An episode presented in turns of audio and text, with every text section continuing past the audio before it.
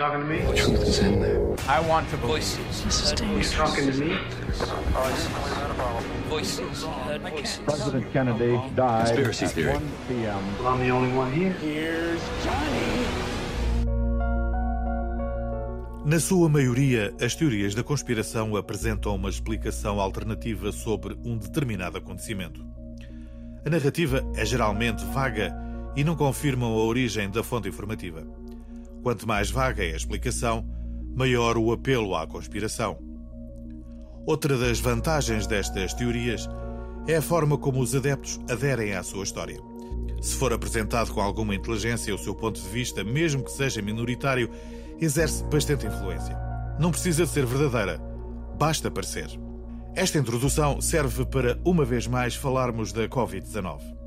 Apesar de todas as campanhas governamentais e dos números que continuam dramaticamente altos um pouco por todo o mundo, a verdade é que há muita gente que nega a sua existência. No meu caso particular, pelo meu histórico de atleta, caso fosse contaminado pelo vírus, não precisaria me preocupar.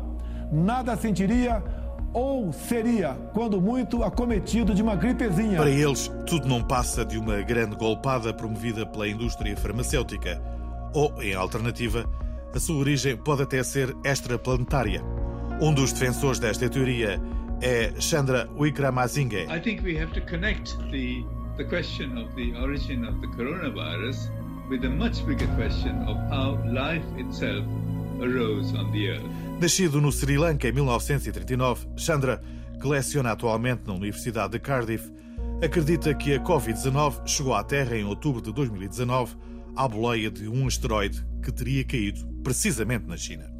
E essa não teria sido a primeira vez que um vírus extraterrestre teria contaminado o nosso planeta, já que a origem de outras pandemias, como a Síndrome Respiratória Aguda Grave, a SARS, de 2002, que curiosamente também surgiu na China, também veio de fora da Terra.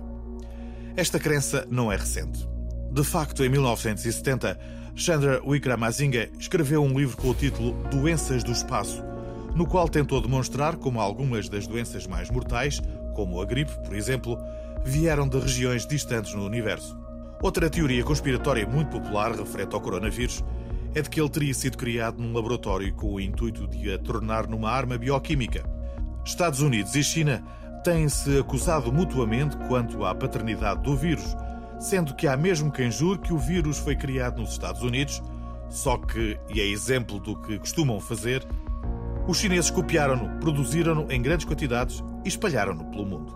Mas em matéria de acusações, que dizer de dois jornalistas do Washington Post, Yasmin Abutaleb e Damian Paletta, que editaram recentemente o livro Nightmare Scenario Inside the Trump Administration Response to a Pandemic That Changed History cenário de pesadelo nos bastidores da resposta da administração Trump a uma pandemia que mudou a história.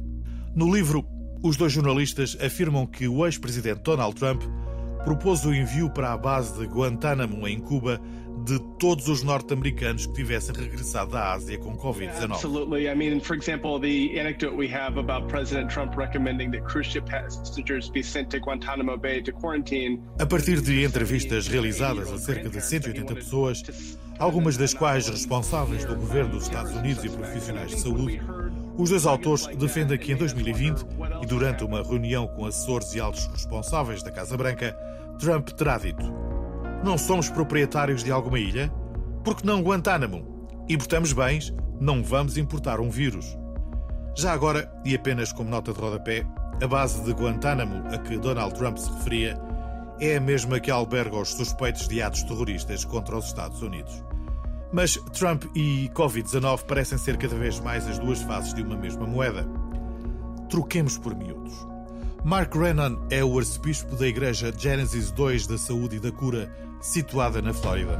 Ele e os seus três filhos, Jonathan, de 34 anos, Jordan, de 26 e Joseph, de 32, foram acusados de conspiração para cometer fraude e ainda de dois crimes de desrespeito. Tudo porque Mark Rennan vende aos seus fiéis lexívia como solução mineral milagrosa para a prevenção e cura da Covid-19. For years, a man by the name of Mark Grennan has been offering what he calls a miracle mineral solution that he says cures autism, cancer, heart disease, Alzheimer's, and most recently, COVID 19. Numa entrevista concedida ao The Guardian, Mark, que se encontra a cumprir pena de prisão, afirmou que Donald Trump consumia a lexívia milagrosa como cura para a Covid-19. De facto, em abril do ano passado e durante o seu briefing diário sobre o combate à pandemia, o ex-presidente aproveitou a presença de uma especialista em saúde pública para a questionar sobre a eventualidade de sucesso de um tratamento em que se pudesse injetar lexívia nos pulmões. I see the disinfectant where it knocks it out in a minute, one minute. And is there a way we can do something like that? Uh, by injection. Pode fazer-se com que entre nos pulmões. Eu não sou médico, mas isso teria um efeito tremendo nos pulmões. Pode curar num minuto. Num minuto. Seria interessante investigar-se isso, comentou na altura o presidente dos Estados Unidos. Na altura, as afirmações de Trump tornaram-se polémicas e causaram algum alarme social, tendo levado uma empresa americana que produz desinfetantes a alertar para os riscos do uso dos seus produtos para tratar a Covid-19. Segundo Mark Rennon, foi ele que facultou inicialmente o produto a Trump e foi a partir daí surgiu a ideia da cura por parte do então presidente dos Estados Unidos. Na entrevista, Grennan apresenta-se como a fonte da fixação de Trump com os poderes curativos do desinfetante. Conseguimos dar as garrafas através de um contacto com a família de Trump, afirmou, e revelou ainda que tinha escrito várias vezes para a Casa Branca a solicitar ao presidente que promovesse os poderes curativos do produto. Segundo o arcebispo da Igreja Gênesis II da Saúde e da Cura, a lexívia chegou mesmo às mãos de Donald Trump, que a terá consumido, apesar dos avisos das agências federais. Quando pensamos que já tínhamos visto tudo, eis que alguém nos consegue surpreender uma vez mais.